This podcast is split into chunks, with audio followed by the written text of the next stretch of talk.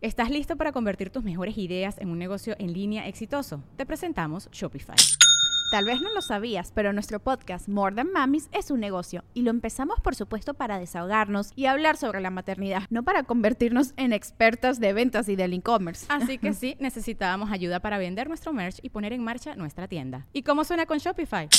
Llegó otra venta. Shopify es la plataforma de comercio que está revolucionando millones de negocios en todo el mundo. Ya seas un emprendedor desde tu casa o desde donde sea, Shopify es la única herramienta que necesitas para iniciar, administrar y hacer crecer tu negocio sin dificultades. Con Shopify puedo gestionar pedidos, envíos y pagos desde cualquier lugar, brindándote toda la información y estadísticas de tus ventas al detalle. Regístrate para un periodo de prueba con tan solo un dólar al mes en shopify.com barra sonoro, todo en minúsculas Ve a shopify.com barra sonoro para llevar tu negocio al siguiente nivel. Shopify.com barra sonoro. Sonoro. Un hombre norteño no puede ser sensible ni vulnerable.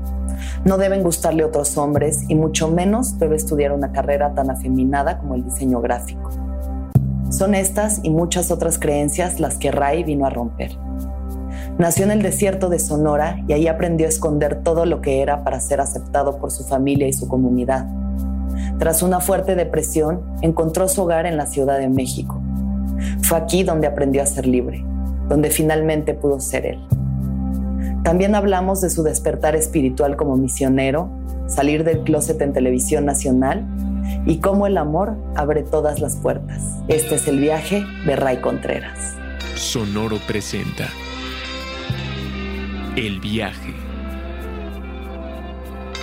con Alexis de Anda. Hola, yo soy deconstruido, yo soy dramático, yo soy nostálgico, yo soy melancólico, yo soy chistoso, yo soy muy gay, muy. Y pues, según unos chismes, pasivo, pero pues eso ya. ¿Puedo decir pasivo en el programa? Ray. Hola. Y yo así con mi pose de diputado. Sentada como diputada, a punto de dar la noticia de que el pico, el pico seguirá. El pico existe.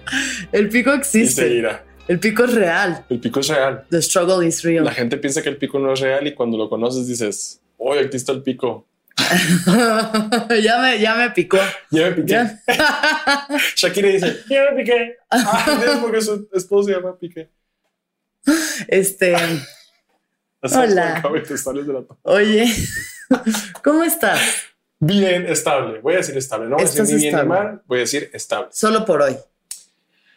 Every day is a new day. Siento. Entonces también es como de repente mañana me da una crisis. Pues a bienvenida crisis. No tengo otra forma de. Después de tres meses de pandemia, eh, ¿cómo ha estado tu proceso eh, mental, emocional, físico, espiritual? Creciendo, irónicamente. Siento que como me quitaron, literal me quité todo. O sea, no doy show, que era mi seguridad y mi confianza, que era subirme a un escenario y hacer reír, era como mi a huevo. O sea, hoy triunfé y esa era parte de mi autoestima, ¿sabes? Salir, que ver gente, coquetear, todas esas cosas se acabaron. Porque pues coquetear por WhatsApp, la verdad, si alguien lo hace, qué tontos son, Entonces...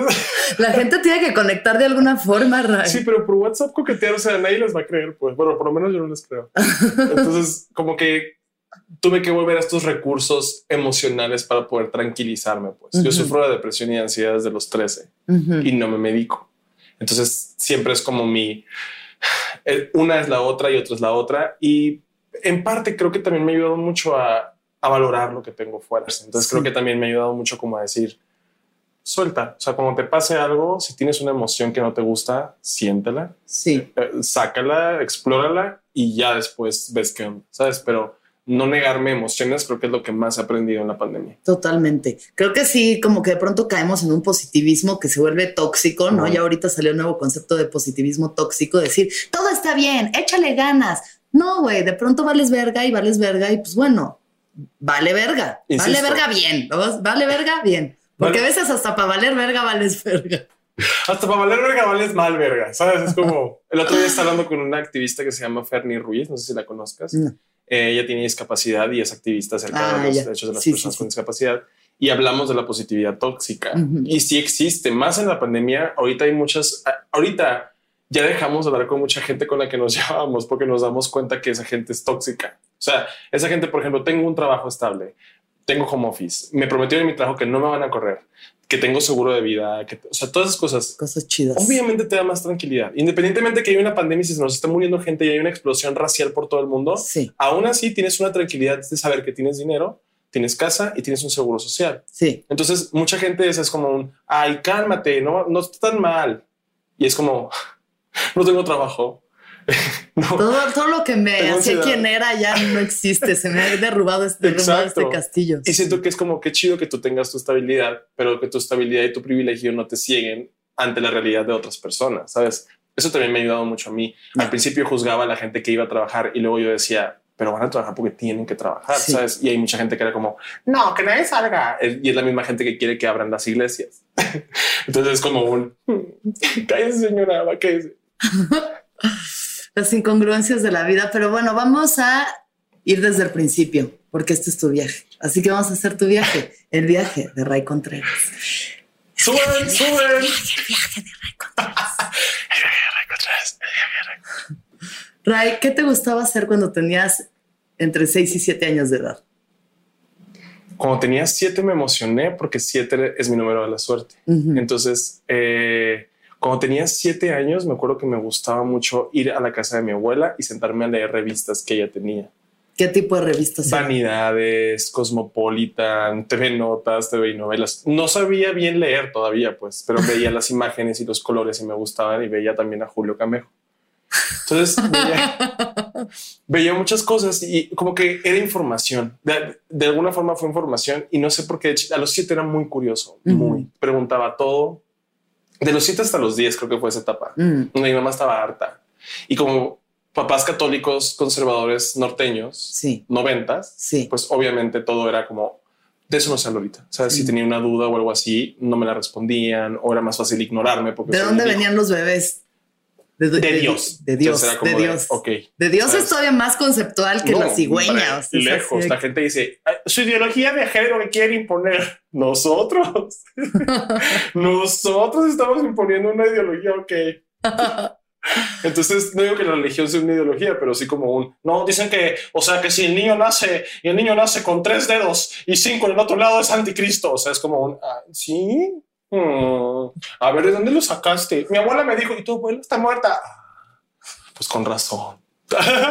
Entonces, como que era muy curioso y era un niño muy, muy afeminado y era muy, muy, muy, muy, muy, muy externalizada mi feminidad. Entonces, mis papás vieron una alerta roja desde ahí Ajá. y hasta los 10 años creo que fue cuando ya fue como que aprendí a disimular. Que te recuerdas como algún comentario, alguna actitud, algo en especial que Sí, te haya claro. como censurado. Pues imagínate un niño de 7 años que mide 1,26. Entonces Gigante. es como un a huevo deportes, básquetbol, fútbol Claro. americano, Sí. soccer, todas esas cosas. Vas a quarterback. va a ser coreback, él va a estar ahí, va a estarle dando chingazos a los otros coreback, nomás porque sí, nos encanta dar unos chingazos porque somos hombres. O sea, es como esas cosas. Sí. Y como que aprendí a, modificarlo. Los comentarios eran como de pinche joto, no juegas deportes, pinche joto, eh, te gusta ella. De chiquito, bien raro. Y lo voy a decir, no sé si nos está viendo mucha gente conservadora Tú- o pro vida, tú dilo, si nos están viendo, dilo, qué bueno, los felicito.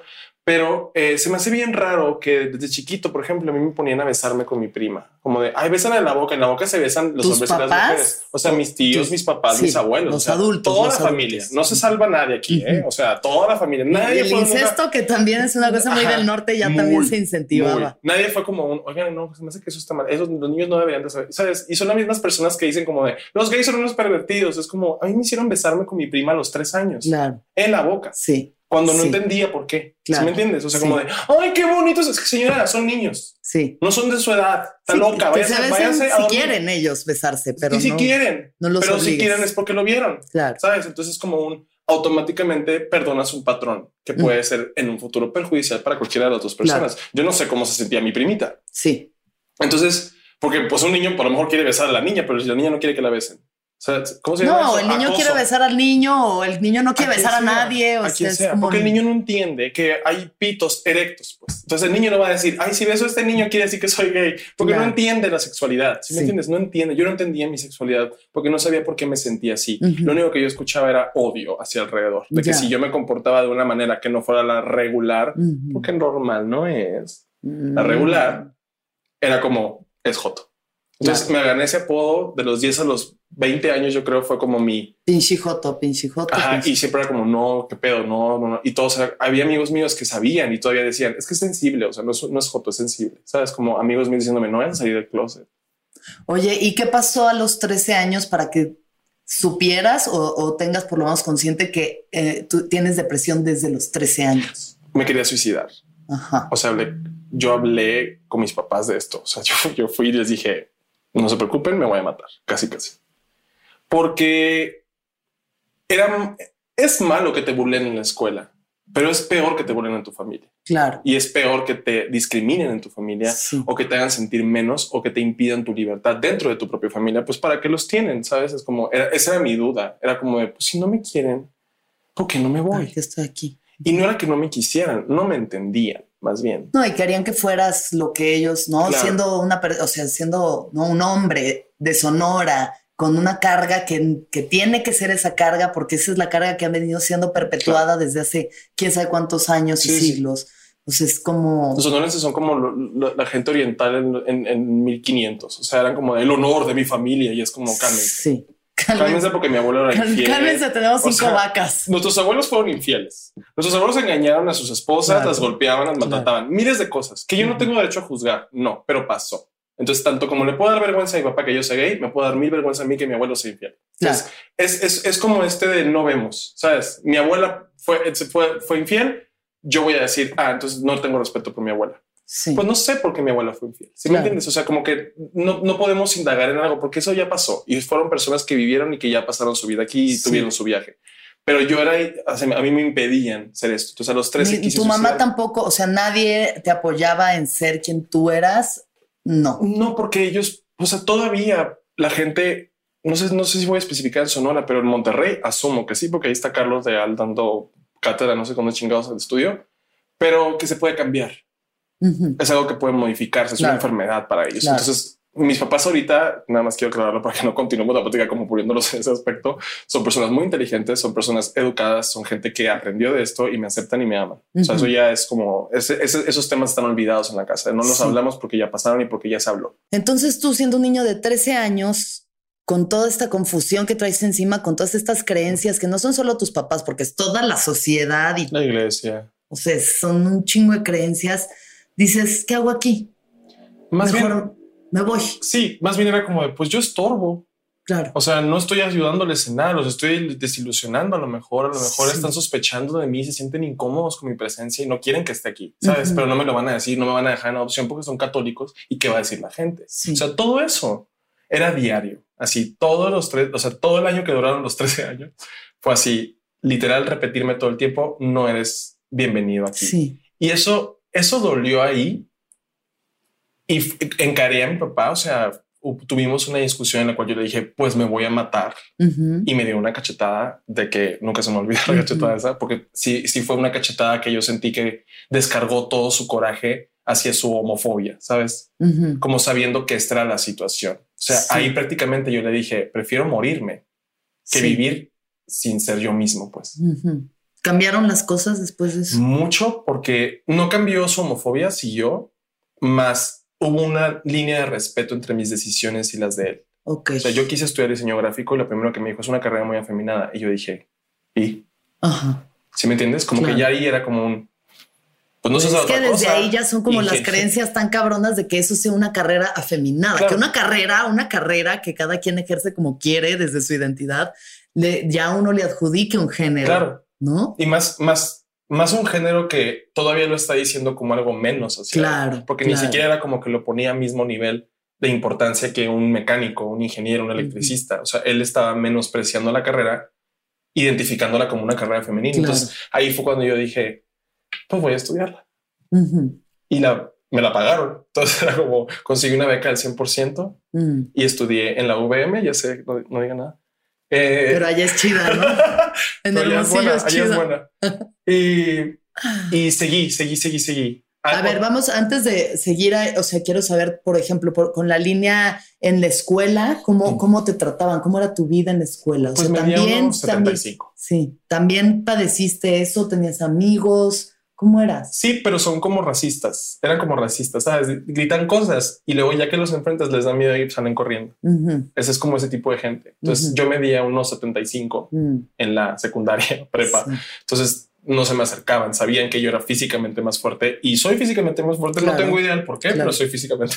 Sí, porque eres enorme, pues man. La sí. gente tomó esto en serio, pues, y era como no me, no me atacaban físicamente, me atacaban eh, verbalmente o psicológicamente. Y irónicamente, y lo digo esto de verdad, o sea, no me importa si hay gente de Sonora que diga no, no es cierto. En Sonora, los hombres machitos acosan sexualmente a los gays.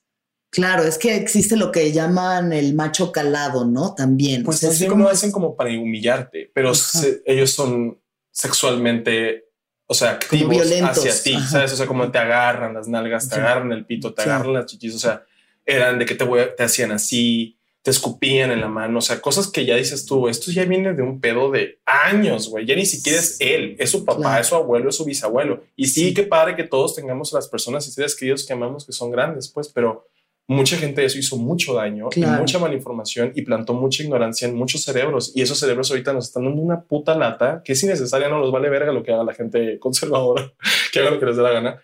Los derechos humanos están mil veces más por enfrente. Yo Ujú. no entendía eso a esa edad, ¿sabes? Claro. O sea, entonces no podía defenderme de esta manera ante bullies.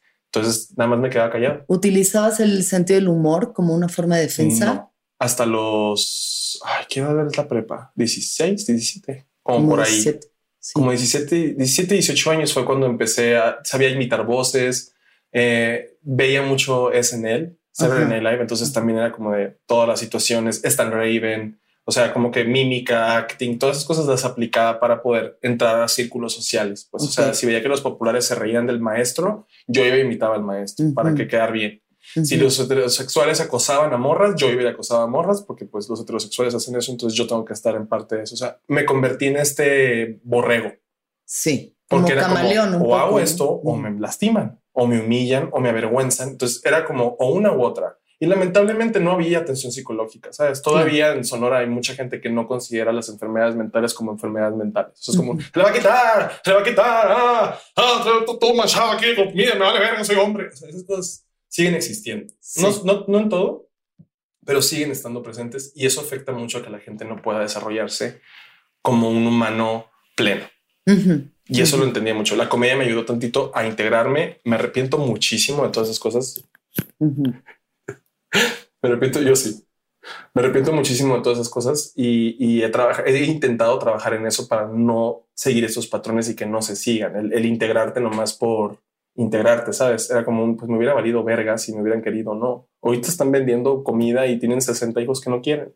Sí, ¿Sabes? O sea, la, opinión de esas personas para mí era muy importante. sí, pues es que es tu es tribu, un- era tu tribu. O sea, ¿sabes? todos están calvos, todos están feos, todos, o sea, todos han pagado eso que han vivido toda su vida. Siguen siendo homofóbicos, siguen siendo machistas, siguen siendo conservadores, entre paréntesis, porque el señor, el vato engaña a su esposa, Claro. o sea, sabes, la esposa le roba al marido. O sea, hay cosas ahí que dices, es falso. O sea, no puedo tomar en serio la opinión de alguien que no es real consigo mismo. Sí, eso al final son como estas creencias arcaicas que po- pocas personas, ojalá que más cada día, eh, deciden salir de ese cascarón y no es muchas veces es la gente que se viene a la capital o que se va a otras ciudades para poder realmente ser quien quiere ser. Y aprender. Sí, O sea, yo no, hubiera, yo no hubiera conocido a una mujer trans, a un hombre trans, sabes, declarado, expuesto, activista, sabes, o sea, Claro. no hubiera conocido, no hubiera tenido ese contacto allá a esa edad, sabes. sí, Entonces, conocerlos ahora, aprender de ellos, entender cómo se sienten las otras personas, ser empático con los sentimientos de alguien más, Ujú. creo que ayuda un chingo a tu crecimiento como interno también. Ahora tú también tenías una situación con la comida. Mucho, sí. Eso también fue desde niños. Esto es algo Sí. que desarrollaste como una especie de coraza. Claro, me comí mis problemas. Te comías tus Mil, problemas. mil por ciento. Sí. Sí. O sea, todavía hay veces en que me dan ataques de atracones y a la- así a los dos mordiscos estoy. No. Claro, ya Si lo identificas. esto, ya lo identificas. por gusto. Si me voy a un atracón de algo es porque ando bien pacheco y ya. ¿sabes? O sea, no, no porque quiera ocultarme o sentirme menos. Cuando tenía 17 años, eh, fue como la etapa donde más, más gordo me veía de una forma negativa porque todas mis, o sea, la gente de mi familia me lo recordaba. Ya. O sea, comíamos y era como otro y todo el tiempo, ¿no? Entonces, eso también ayuda a tu ansiedad. De alguna forma te, te haces más ansioso si la gente está todo el tiempo preocupándose por tu físico, ¿no? Claro. Y es como de, oye, pues tú me das la comida, yo no, yo no me estoy Sí, manteniendo, a o sea, escóndelo. Y era como un, no, pero nosotros podemos comer lo que queramos. Entonces, si vas a darme un ejemplo, dámelo bien. Ok. Entonces tenía 17 eh, y yo estaba muy deprimido. Creo que ahí fue donde ni siquiera cuando me iba a suicidar fue como cuando realmente me deprimí. Creo que de 17, 18, o sea, antes de cumplir la mayoría de edad, yo estaba muy, muy deprimido, estaba Ujú. muy roto. Ujú, Hacía cosas nomás por integrarme. Entonces afectaba mucho también cómo me sentía yo, sabes? ujú, Empecé a ir a la iglesia, empecé a ir a un grupo católico juvenil que se llama la Liga Misionera Juvenil por la salvación de todo el mundo. Era el eslogan ¿Cómo? por la salvación de todo el mundo. Por la y se salvación lo de todo el recuerdo. ¿eh? Cuando de repente veo tweets ahí homofóbicos o machistas, les digo, oigan, dice todo el mundo, ¿eh? No dice todos los católicos. Ya. Entonces, eh, me he vuelto muy así ahorita. Ahorita te cuento eso. A los 17 estaba en el porche de mi casa con mi prima, que es mi mejor amiga desde Ujú. que nacimos. Y estábamos platicando y así, y pasó un chico eh, pidiéndome una chamarra. O sea, era noche, eran como las 11, 12. O sea, ya ya es tarde. Sí. ¿Dónde te vas? Y yo, entonces, Adiós. No me está acomodando nomás. Sí. Y, y estábamos platicando y todo, y la, la, la. Y este güey me dijo como, ¿tienes alguna chamarra que me puedas dar? Porque tengo frío. Entonces yo fui y se la di. O sea, cuando te meten el chip de misionero, literal, yo me la creí como ayudar. No Claro. nada más evangelizar a la gente, sino realmente Ser bu- ayudarla, sí, tocar sí. su corazón de alguna forma y que vean mi ejemplo de cómo yo, si yo creo en Dios, esto me ayuda a mí a ser una buena persona. Mm. Sabes, es como estúpido pensar que, ah, yo creo en Dios, que se vaya a la verga los gays. Es como, ah, está raro ese Yeah. pensamiento, bebé, porque según yo, Dios nos ama a todos, sino para que nos puso a todos aquí también. Pues Sí. los musulmanes no tienen derecho. O sea, esa- esas cosas eran como, esas cosas eran como las que yo, yo analizaba y estábamos ahí platicando. Le llevé la chamarra y le dije, ¿estás bien? Y me dijo, me acaban de correr de mi casa porque le dije a mis papás que soy gay. Era un güey más grande que yo. O sea, era un güey, Sí. no sé si más grande o más chico, pero era, sé que sabía que era más alto que yo. Me acuerdo perfecto que era muy flaco y muy alto. Ok. Y yo me quedé así. Ese día me traicioné de la peor manera. O sea, mm, me cerré las puertas a todo. ¿Por Y qué? Porque, porque por miedo ya no lo quise decir. Por esa depresión estaba nada de decirle a mis papás, soy gay. Ya. Ya, vamos a dejarlo claro, ya sé, ya estoy súper Todo el seguro. mundo, bueno, todo el mundo yo creo que lo sabía, ¿no? O sea, solo era una Todos. cosa que sí tenías, o sea, de, del saberlo al decirlo. Sí, mi tía ciega una- nada más no sabía que era Sí. gay, pues porque no me veía. Pero todo lo demás, Pero todos te. El perro sabía que era gay, pues sabes. Y todos los demás eran como, no se quita, no, no se quita, nada se quita. Si no se quita lo pendejo, no se quita la homosexualidad. ¿cierto? Lo pendejo sí se quita. Entonces, Sí. eh, eh, me bloqueé, me encerré en el closet, pero con puerta de, de blindada, así. Sí. y viví otros 10 años con miedo, saliendo con morras, hablando de esto. Ahorita me acuerdo y me da mucha como, me da hasta pena, ¿sabes? Como expresarme así de mí, Ajá. Porque entiendo que lo hice por desesperación, pero al mismo tiempo es como no tengo por qué hacerlo. Nadie tiene por qué hacerlo, nadie tiene por qué esconderse. Pero en el momento eran las únicas herramientas No, que claro. tenías. Sí, aparte era el 2000. Como la tienen un montón de niños que saben que si ellos salen o se salen del closet o se identifican como lo que son, sus familias los van a rechazar. Claro. Y eso es, o sea, si lo piensas en una cosa primitiva, eso es morirte. Claro. Si la tribu te rechaza, te Te mueres, en la mueres, selva. te dejas ahí solo. O sea, Ajá. los mormones lo hacen. Te eres Exacto. gay, te sacan de la iglesia y no puedes tener contacto con tu familia. ¿Qué clase de persona en su sano juicio? O sea, me refiero a mental, no me refiero a celestial, porque pues señoras, cálmense. O sea, querer mucho a Chayanne es querer poquito menos a Dios. Acuérdense de eso. Entonces llegan y me dicen así, ay, es que no me deshizo la vida. Señora, no le deshizo la vida a su hijo porque es gay. Ni, ni a usted, señor, a nadie de su familia, ni a usted. Bueno, pero pues es todas estas creencias, ¿no? Lo siento Son mucho. Es la vida de una persona encima de una creencia. Claro. Y no puede pasar esto. Vivimos en un mundo que no es laico y está mal. O sea, tenemos que vivir en un mundo donde cual, cualquier persona pueda decidir en qué creer. Y eso, y eso Pues que dices es como, una, una utopía muy bonita. Exacto. Ojalá para allá. a lo mejor en mil años, pero va a pasar. Porque la gente ya se da cuenta, porque ya Ujú. hay educación, porque hay información. Y porque tus ídolos y tus dioses te han fallado. También, Mucho. ¿Sabes? Pues más Entonces, bien no mi Dios, la gente que alaba a mi Dios. O sea, esto, ajá, estas Sí. instituciones O han sea, fallado. Pues. Yo siempre he pensado que tengo una relación propia con Dios. No me, Ah, bueno. no me fijo en este rollo. O sea, yo creo en Dios, creo en la Virgen porque es la imagen eh, masculina y femenina que yo adapté desde chiquito y es con la que me siento a gusto y conforme. Ujú. Más no creo en nada de lo que envuelve. Claro, Eso sabes. Mm. Eh, te digo, eso, eso también me afectó porque cuando no le di hogar a él, sentí que no estaba haciendo lo correcto. Sabes, le pude haber ofrecido mi casa, le pude haber ofrecido comida a ese güey, Sí. le pude haber ofrecido agua. Le pude No haber le diste, ah, tú te metiste a tu Yo casa no, y ya. le, le di la chamarra y se Ujú. fue. Ok, No le dije yo. También Ya. está en mí. Claro. Sabes, no nada más en él pedirlo, en mí ofrecerlo también está. Y la regla que nos dijeron en la iglesia y en el catecismo desde que estamos morritos es una frase que dice la Biblia, donde Jesús dice: Tuve hambre y no me diste de comer, tuve sed y no me diste de beber. Entonces yo me, yo en la iglesia me clavé un chingo con eso y era como, porque, pero es gay, ¿verdad? Entonces, si es gay, está bien que lo ignore. Ya, Así de estúpida ya. era mi pensamiento, ¿sabes? Ya. Y ahí fue donde yo me bloqueé. Tuve esta relación fanática con Dios y con la iglesia y con el grupo de la iglesia y la gente de la iglesia. Cuando ya avanzó el tiempo, obviamente me di cuenta que así como hay gente mierda en cualquier comunidad, hay gente muy mierda en la iglesia y hay gente muy, muy, muy descorazonada que no tiene a Dios ni por así, ni por ni en estapitas. Ujú. Entonces, eh, pasaron esos años difíciles, negándome mucho. Las morras, las mismas morras con las que salía me decían, eres gay. Sí. Y yo, no, o sea, soy muy sensible, yo respeto a las mujeres y, las- y de repente era como de, pues, por eso. Oiga, no, no, no, no digamos que respetar a las mujeres es lo mismo que ser gay. O sea, No, pero respeto lo que, la gente, siempre. lo que la gente piensa Pero cuando sí, es ignorante, ¿sabes? sí. Es como, un, es buena onda, es lindo, es Claro, gay. O sea, sí. eso es- también es un estereotipo. También decir, ay, qué desperdicio que seas gay y esas cosas. Claro, O sea, sí, sí, sí, sí. es lo mismo, realzan el machismo, pero de otro lado, ¿sabes? Claro. Y siento que me bloqueé mucho con eso. Fui una persona muy infeliz esos 10 años que pasaron. Hice cosas de las que me arrepiento muchísimo. Querer sacar a gente del closet para que no me sacaran a mí. Ya.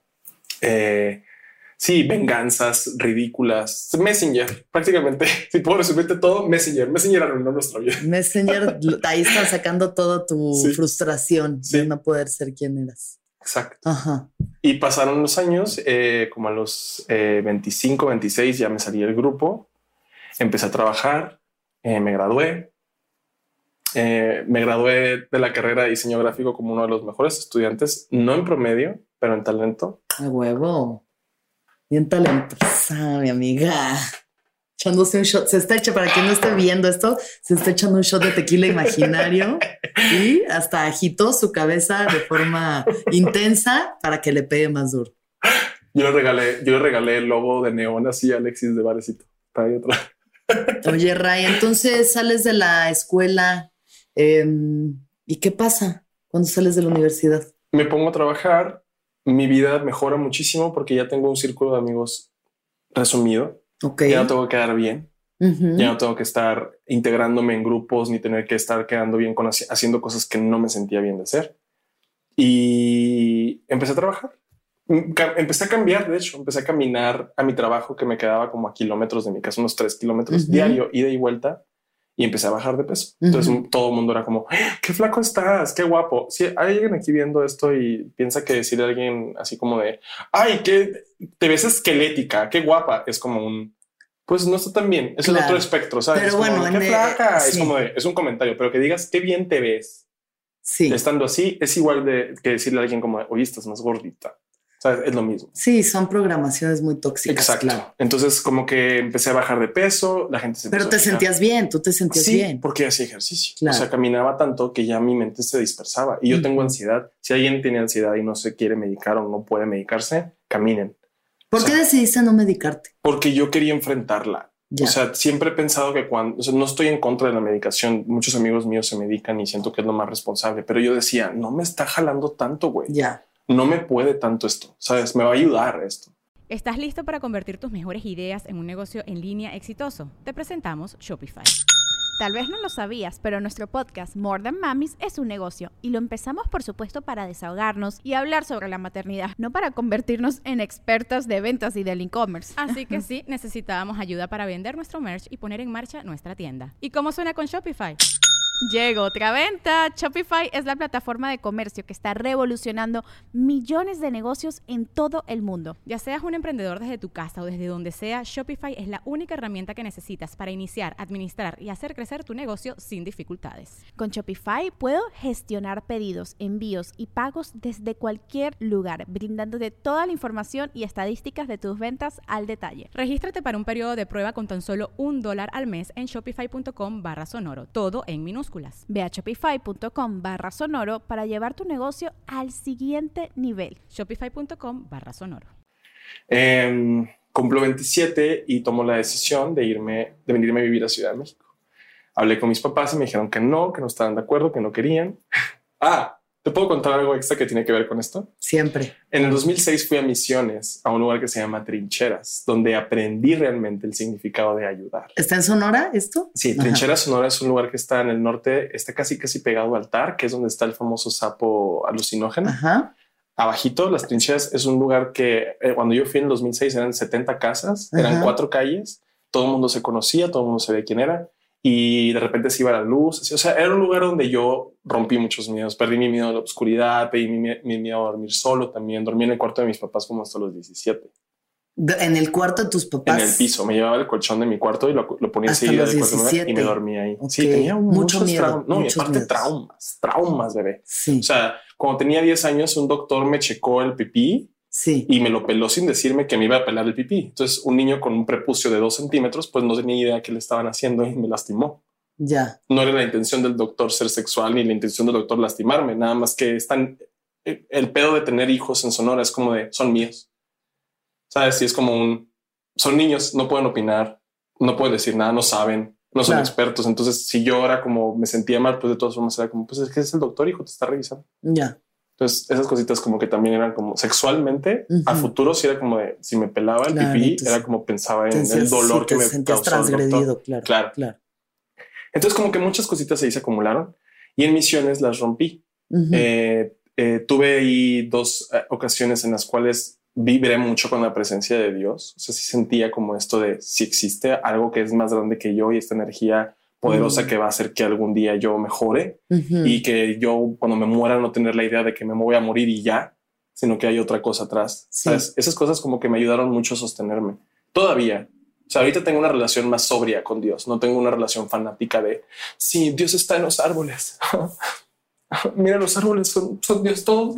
Ahí está un Dios y ahí está otro Dios. Aquí- o sea, Yo sí no. soy así, la verdad. Pero antes yo era muy así, ¿sabes? Era como de, cada vez que me decían, era como, ayudar. fanático, claro. Confía, Sofía. Así. Ujú, ujú. ¿Sí conoces a Confía, Sofía? No. no la veas. Entonces él, él es una morra que es así como de, "Güey, o sea, los abortos, los, los fetos los usan para hacer lipstick y es de Monterrey. Me da mucha risa, perdón. Entonces, eh, Es la que dijo qué bonito los pajaritos ahí. Wow. God is good. ajá, Ok, ya. ya. sí, sí, sí. Que yo Ajá. quiero de eso también, sabes? Como que siento que God is usa good. esas drogas. Ok, entonces eh, Te vas a este lugar. trincheras, no comunicación. Teníamos un cerrito donde íbamos a poder hablar por teléfono. En 2006 todavía había que StarTax. ¿Cómo se llamaba? Eh, Sí, StarTax, sí, el Nextel. el, mo- el Nextel. Movistar que era así. Ah, sí, sí, sí. Y ahí hablábamos por teléfono con estas familias una vez cada cinco días. Empecé a conocer gente, empecé a ver la necesidad de otras personas, empecé a ver también la ignorancia de otras personas. Ujú. Eh, hablé con un chico una vez eh, y me decía como yo odio a Dios, ¿no? Llegó y me dijo yo odio a Dios. Así de la nada yo, ok. Buenos días. ¿Por Eh, qué? me dijo, mis papás no me dieron educación, no me quieren, me corrieron de la casa. que Y yo estaba así como de, ¿qué le dices a una persona? O sea, porque está bien, o sea, sí que padre que todos sean católicos y conservadores y que lleguen y te digan, Dios te ama, pero pues no te la vas a creer si no lo ves y lo Sí, sientes. si ¿sabes? no te Entonces, aman tus propios padres. Exacto. Entonces, como que él estaba muy lastimado y yo le dije a Dios así como de, ¿qué le digo? O sea, mi, mi, mi, mi, relación personal con Dios era hablar con él literal. O sea, ahorita ya medito con él, pero antes era como de, ¿qué hago Dios? Así yo en un parque, ¿qué hago Dios? ¿Sabes? Sí, sí. Entonces dije eso, como que le digo, y literal lo único que contesté fue como, eh, sí te ama, pero pues tienes que dejarte querer. Y me dijo, no, porque ahí tengo a mi hija de 10, di- tiene 10, 10 días de nacida. Y le dije, exacto, ese es tu 10, esa es tu prueba. Ahora tú tienes la responsabilidad de criarla, de amarla, de protegerla. le vas a poder dar ese amor a alguien que no te dieron a ti?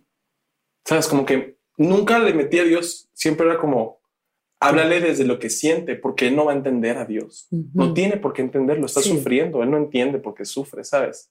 A él le dicen como, Dios es amor y él no sabe por qué Es él un no lo ama. concepto, además. Eso es solo un Exacto. concepto. Entonces le expliqué eso y al siguiente día el güey fue a rezar Mm. con nosotros en el grupo pendejeando. Tenía 18 años, Mm. o sea, era un bebé, pues. Ujú. Y aún así, yo teniendo 19, fue como un ser humano, porque estás hablando con un humano. Sí. No estás hablando con un ser celestial, no estás hablando con un ángel ni con un santo, estás hablando con un ser humano que sufre un chingo y que le pesas vivir. No le digas que Dios lo ama porque él no te va a creer y lo va a odiar más. ¿Sí me entiendes? Como que ahí pende. Y otra de las situaciones que pasó, que esa sí fue la que me hizo despertar de este pedo de sentirme menos y escondido, fue que una señora que se llama Obelia, en paz descanse, se murió al año de que volvimos de misiones. La señora estaba en su casa y nosotros hacíamos un rosario guadalupano por todas las colonias. O sea, por cada calle pasábamos y hacíamos el rosario. Entonces estuvimos cuatro semanas, viví un mes ahí. Y por cada semana íbamos por una calle. La última calle, la última semana, íbamos cruzando y vi la, la puerta abierta de una casa y nosotros invitábamos, si alguien quería unirse, los invitábamos. Como que, Ujú. oigan, vamos a Sí. quiere y ya. Si no querían, no había pedo, ya nos íbamos. Y vi la puerta abierta y vi que una señora se asomó. Entonces entré con una amiga mía, compañera Gaby, que entró también conmigo, y vimos a la señora acostada y enseguida la señora había un bote de vómito, Ajá. como que la señora no podía moverse. Ok. Entonces me dijo, no me puedo mover, nada más me puedo sentar, me dijo, porque tengo, me empezó a decir así de que problemas del hígado, del riñón, etc.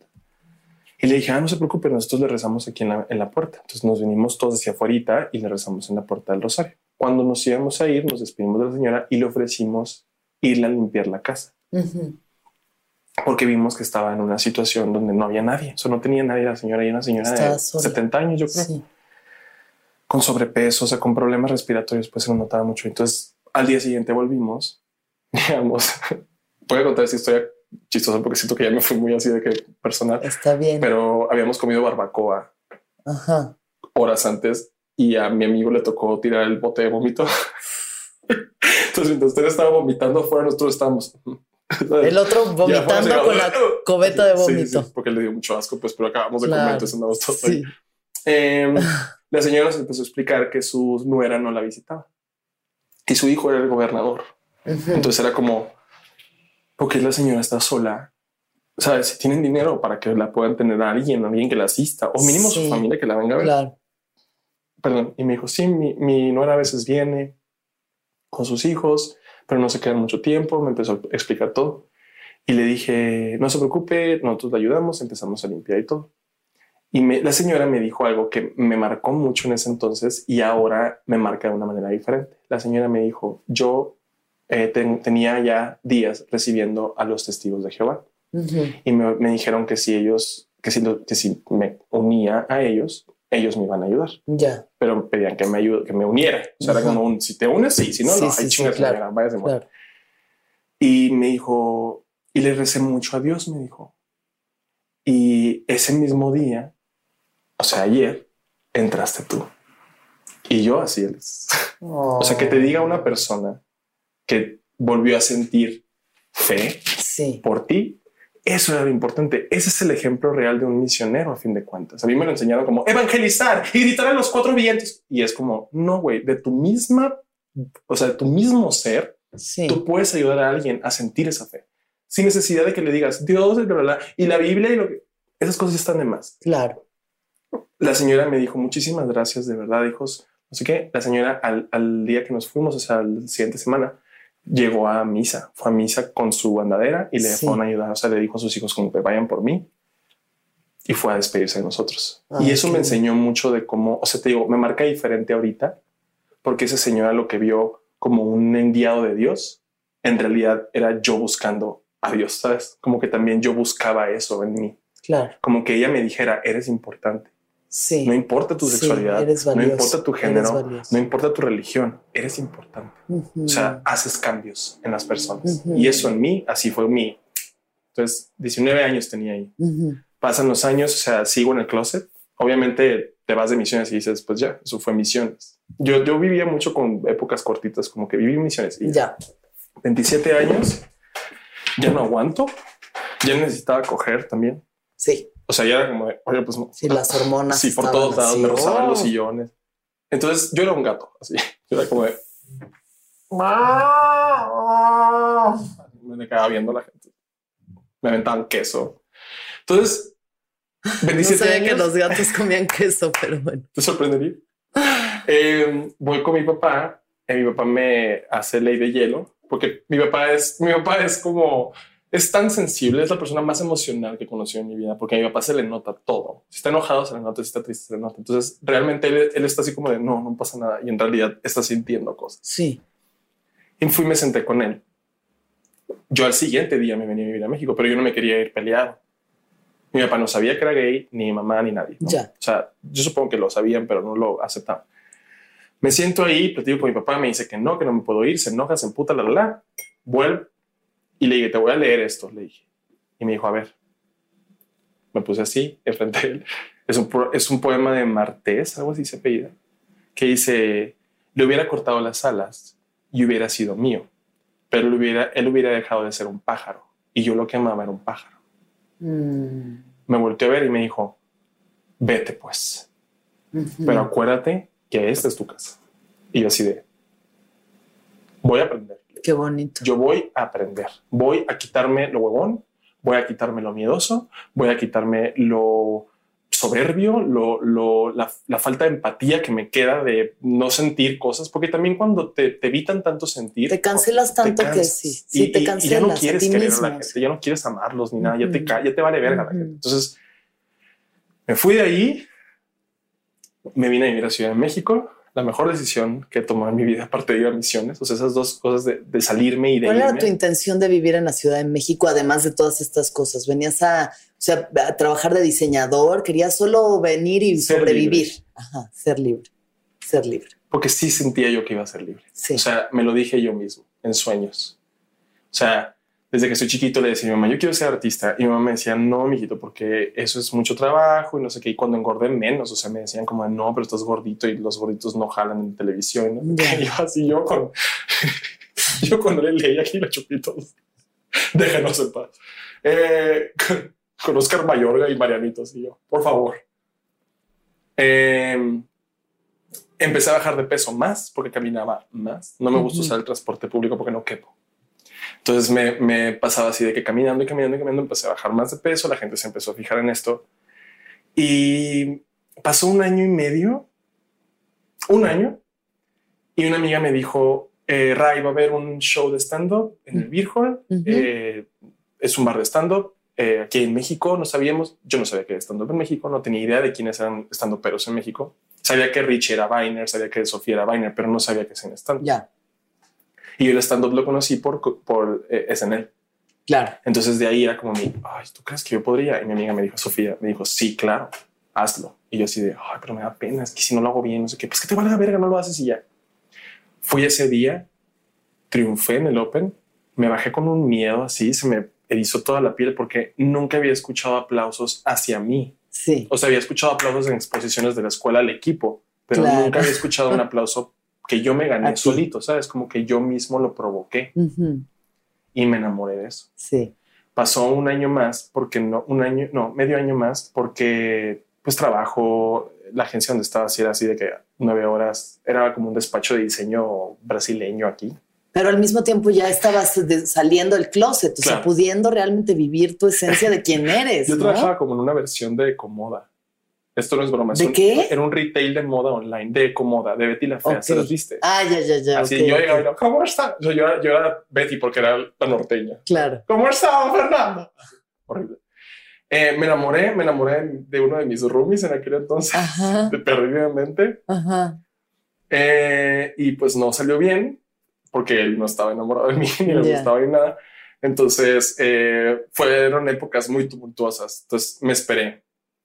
El 28 de mayo, 29 de mayo del 2016 eh, fue una de las etapas más depresivas acá. Me había mandado la verga que me gustaba. eh, no me gustaba mucho mi trabajo porque me sentir como muy así y pues no me sentía bien. Ujú. La ropa que tenía no me gustaba, también me vestía como heterosexual.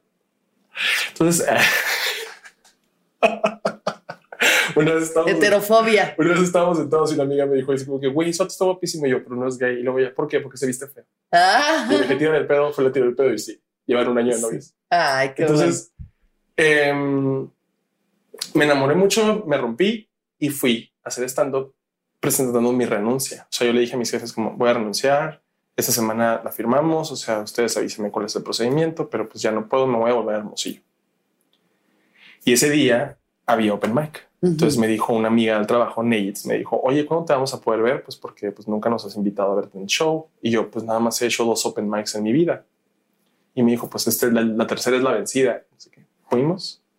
Fueron como 10 del trabajo así al hueco y triunfé. Claro. Nunca, bueno, Ricardo Pérez, que era el host, me dijo, en mi vida había visto que se parara a aplaudirle a un estando pero Se paró la gente a aplaudir Increíble. y me sentí raro porque en parte yo dije, quédate, sabes, quédate, esto, Esto es. esto es lo que tú soñaste desde que tenías 10 años y tu mamá te decía que no. Ya no estás ni gordo y si estuvieras X, Sí, sí. ya no tienes tapujos, ya sabes quién eres. Entonces recibe el premio que de lo que te mereces, sabes, por lo que trabajaste tanto. Entonces me bajé el Open, se acercan Iván Juárez y Leo Rodríguez y me dicen: Hola, somos productores de Comedy Central. eh, nunca hacemos esto, eso es súper fuera del protocolo, pero queremos invitarte a grabar la siguiente semana, seis minutos. Increíble. Nunca en la vida había pasado en. Comedy Central. Y yo me quedé así.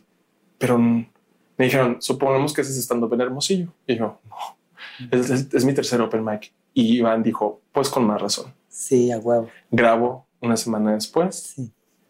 Ese día me fui a dormir en la casa de Abel, un amigo mío, porque andaba así destrozado emocionalmente, porque pues todo lo que estaba pasando seguía pasando. O sea, ya Claro, sí estaba bien sí. a gusto con lo de Comedy Sí. Central, pero te decía, era como sí, pues, todo lo demás era un caos. Y me fui a dormir allá y me dijo, mi amigo Abel me dijo, estoy muy orgulloso de ti. Y nunca nadie había dicho eso. O sea, decían, estoy orgulloso. Ya. O qué padre lo hiciste, qué chingón eres. Pero nunca habían dicho, estoy orgulloso de ti. Ni mis papás. Sí.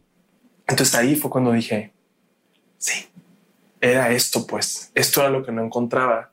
A partir de ahí, shows, me invitaban, me ponía nervioso, me daba una ansiedad así de que me decían, te vas a subir, va a ser cinco minutos y cinco minutos es un chingo. Ahorita me subo y no puedo hacer menos de una hora Claro. porque no me enamoro del escenario. Sí. Entonces, todo eso se convirtió en premio. O sea, todas las cosas negativas que habían pasado o, o las cosas que había hecho por esas cosas negativas ya eran positivas. O sea, el integrarme haciendo chistes y burlándome de maestros y de otros alumnos, ahora era burlarme de mí.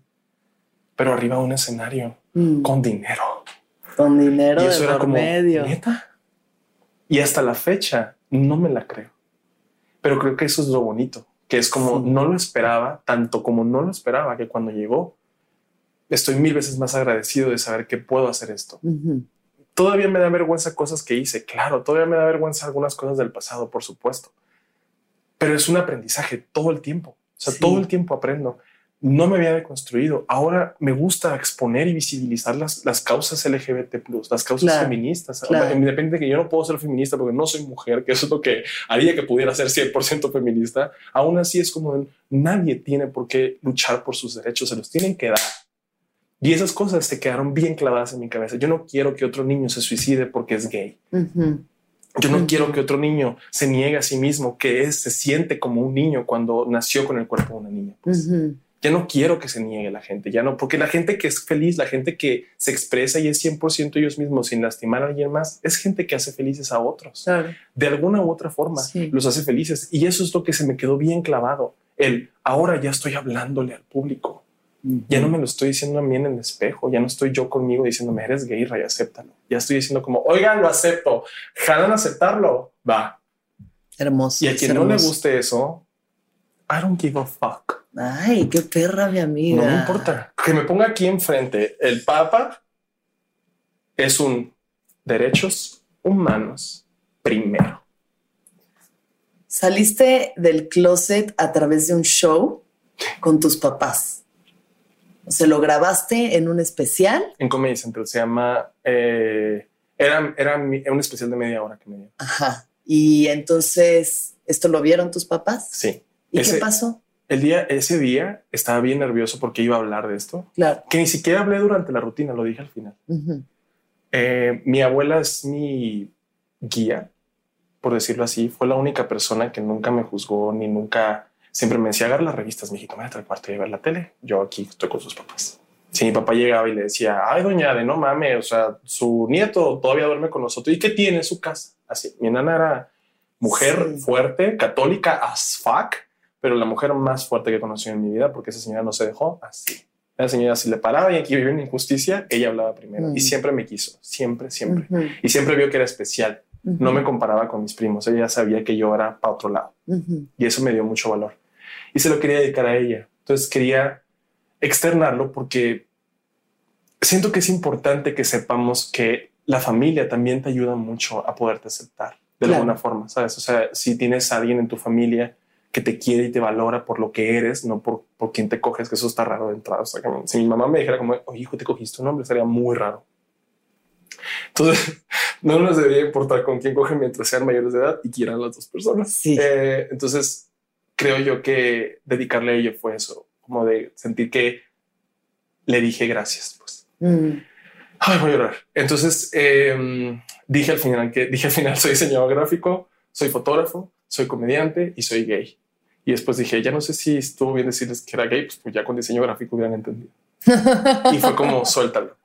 Me bajé Hermoso. así, tenía que todo esto lleno de lágrimas porque no quería que la gente me viera porque dije, ah, no se los voy a dar. Claro. Me volteé, caminé y me estaba esperando Manuna y Loriel así parados porque estaba entrevistando a Manuna a los que se iban bajando. Ajá. Y me agarra Manu y me dice, ¿estás bien? Y yo, quiero llorar. Y me fui a llorar ahí con Manuna y Loriel así a una esquina y Sí. dijo, tú, tú llora y cuando termines de llorar grabamos. Tú no te preocupes así. Manu fue muy lindo también porque vio eso, ¿sabes? Y fue Ujú. parte de mi construcción. Las chavas han sido parte de mi construcción. Sí. Pablito, Raulito, Emiliano y Manu han sido agentes muy importantes en mi desarrollo de construcción. Y le dije a mi mamá, Ujú. eh, le dije, soy gay. Tú que ya sabías y si no sabías, pues ponte lentes, mamá, porque está raro que lo supieras. Eh, y mi mamá me dijo, pues eres mi hijo. Me vale verga, eres mi hijo. Ujú. Mi papá lo vio por medio de un familiar que le enseñó el video. Ujú. O sea, mm, Claro. hay ahí como claro. poquita Claro. saña. Y lo vio, se enojó poquito conmigo porque pues no le dije personalmente y creo que también ahí sí fue como un poquito de mi parte Claro. perderle valor a darle la importancia de decírselo de mi boca. Pero fui Hermosillo, eh, todavía cuando llegué en diciembre pasado, fui Hermosillo a una boda y a dar show y así, y se sentó conmigo y me dijo, como con esta cara así de, mi cara sexy es la cara de mi papá enojado. Somos la misma cara así, pero mi papá enojado es como todo el tiempo está así, mi papá enojado. Y yo, papá, calma, calma. Y estaba muy serio y yo empecé a hacer reír a mi hermana porque estábamos viendo videos de una cosa que había pasado un día antes, creo que una posada de ellos, y yo estaba riéndome, pues. Y se empezó a reír, se empezó a soltar. Eh, llegó Harvey, mi mejor amigo, se sentó ahí con nosotros, platicando, lo conoce mis papás y lo aman mucho. Estábamos platicando y todo. Y yo le dije, Harvey, vámonos entonces porque íbamos a ir a un bazar. ¿se cuenta? Ujú. Ah, sí, todo bien. Entonces fui, esperé a que Harvey fuera al baño y me quedé recargado en la pared viendo a mi hermana y mi mamá platicar no sé qué cosa y él estaba así como en el lado de la cocina tomando. Entonces yo estaba viendo a mi mamá y de repente volteo y lo veo viéndome y me dice, te veo muy feliz. Y le dije, estoy. Y me dijo, me da mucho gusto. O sea, ahí ya fue como un, sí fue un, un 180, ¿sabes? Porque ya no era mi papá pensando en él, era mi papá valorando mi felicidad. Y eso es lo que yo creo que cualquier padre que tenga hijos en la comunidad LGBT plus tiene que entender. Cualquier padre, pero más en la comunidad. O sea, el pedo de no entenderme no quiere decir que no me puedas querer. Claro. Y él entendió perfecto eso. Desde ahí en adelante, mensajes de te amo, te quiero, no se niega, no se guarda las cosas. Y eso para mí, o sea, eso es lo que me ha dado a mí la confianza de ser libre. Pues saber que la gente que me trajo a este planeta no me ve por mi físico ni por mi orientación, me ven porque me aman. Y eso es lo importante. El amor sí va a salvar vidas Sí. toda la vida, el amor va a salvar vidas. Y eso es bien importante que lo entendamos porque es, debe de ser nuestra primera bandera. Sí, aquí está tu religión, aquí está tu espiritualidad, aquí están tus creencias, pero el amor es mil veces más importante y te va a abrir todas las puertas que necesites en la vida. Y yo lo entendí a lo mejor tarde, pero qué bueno que lo entendí y no me quedé como a medias, ¿sabes? Como eso creo que es lo que más me ha gustado de haberme venido a vivir para acá. O sea, me tuve que querer yo primero para ayudarles a amarme como me deben de amar. Sí. Y creo que eso es lo, eso es lo que le agradezco infinitamente a esta ciudad. O sea, este es mi hogar. Sí. Mi casa está allá, pero mi hogar es este. Esto nunca es tarde para entender, nunca es tarde No, para jamás, entender, nunca es tarde para recapacitar, para amar, para, no, para eso, volver a construir ese lazo con los padres de amor, de, de querer que amo. sean felices y que quieran que tú seas feliz y, Claro. y que eso exista, ¿no? Y a pesar de que no entendía a mi papá ni entendía a mi mamá y no comprendía su educación o la forma en la que me querían inculcar cosas, los amo. Claro. Sabes, no me importa si no entienden algo, los amo y ellos me aman y eso es lo único que nos debe de importar. Qué hermoso, Ray, gracias. De nada, bebé, a ti. nunca, nunca había- ni en amigos imaginarios había llorado. tampoco nunca había, bueno, creo que he llorado a veces, pero ahorita Somos- sí, casi Somos se me, Talina casi Fernández. se me va. Somos Talina Fernández y Verónica Castro. Oye, a ver, antes de acabar, te voy a hacer unas preguntas rápidas. Ok, Entonces, lo primero, ¿cuándo fue la última vez que lloraste? ahorita. y yo, así empiezo a llorar. Eh, ¿Qué es lo que más feliz te hace en la vida? Llorar. ¿Llorar? me libera muchísimo. De felicidad y de tristeza me hace muy feliz. Ajá. Ver a la gente llorar de risa también me hace muy feliz. Sí. ¿Qué es lo más importante para ti? Yo, o sea, mi felicidad. Por nadie la demás. O sea, nunca por sobre alguien, Sí. pero estar bien yo para poder estar bien con los demás. Eso es lo más importante. ¿Y qué piensas de la muerte? Que existe, que ahí está y nos está esperando, pero pues nos da chance. Así como la muerte, así como la depresión es amiga de la felicidad, la muerte es amiga de la vida. Entonces se comunican y saben cuándo y saben por qué. Entonces no le tengo miedo a la muerte, le tengo un respeto más bien. Y sé que cuando yo tenga que irme, me voy a ir feliz. Pues Ray, yo te digo que eres una de las personas más bellas que conozco. Por dentro, por fuera, todo lo que haces y lo que compartes y, y que tu liberación es la liberación de todos, todos los que te ven y te admiran y pueden ver en ti esa puerta de salida y esa Gracias. luz. Y estoy muy orgullosa de ti. Muchas gracias. Yo también te amo mucho y gracias por hacer este espacio. O sea, ya había visto los episodios, pero yo siento que yo lo hice muy Victoria Rufo. Estuvo hermoso. Muchas gracias por Te estar. también a ti y, y para la gente de la comunidad que esté viendo esto, hay atención, hay terapia, hay psicólogos, hay psiquiatras que nos pueden ayudar. Yo tengo los contactos de ellos. Por si los necesitan y necesitan hablar con alguien, yo los puedo orientar para allá. No están Pueden, solitos. pueden seguir a Ray en arroba Ray Contreras. R. y que todos los seres sean felices, que todos los seres sean felices, que todos los seres sean felices. Sonoro presentó El viaje con Alexis de Anda.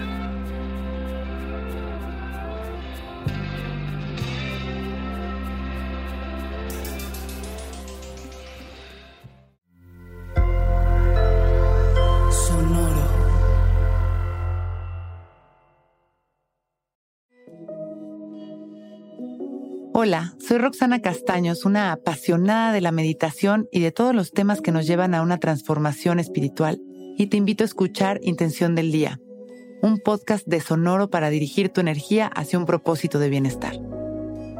Encuentra un nuevo episodio todos los días en cualquier plataforma en donde escuches podcast. Intención del Día es una producción de Sonoro. ¿Estás listo para convertir tus mejores ideas en un negocio en línea exitoso? Te presentamos Shopify. Tal vez no lo sabías, pero nuestro podcast More Than Mamis es un negocio y lo empezamos por supuesto para desahogarnos y hablar sobre la maternidad, no para convertirnos en expertas de ventas y del e-commerce. Así que sí, necesitábamos ayuda para vender nuestro merch y poner en marcha nuestra tienda. ¿Y cómo suena con Shopify? Llegó otra venta. Shopify es la plataforma de comercio que está revolucionando millones de negocios en todo el mundo. Ya seas un emprendedor desde tu casa o desde donde sea, Shopify es la única herramienta que necesitas para iniciar, administrar y hacer crecer tu negocio sin dificultades. Con Shopify puedo gestionar pedidos, envíos y pagos desde cualquier lugar, brindándote toda la información y estadísticas de tus ventas al detalle. Regístrate para un periodo de prueba con tan solo un dólar al mes en shopify.com barra sonoro, todo en minúsculas. Ve a shopify.com barra sonoro para llevar tu negocio al siguiente nivel. Shopify.com barra sonoro.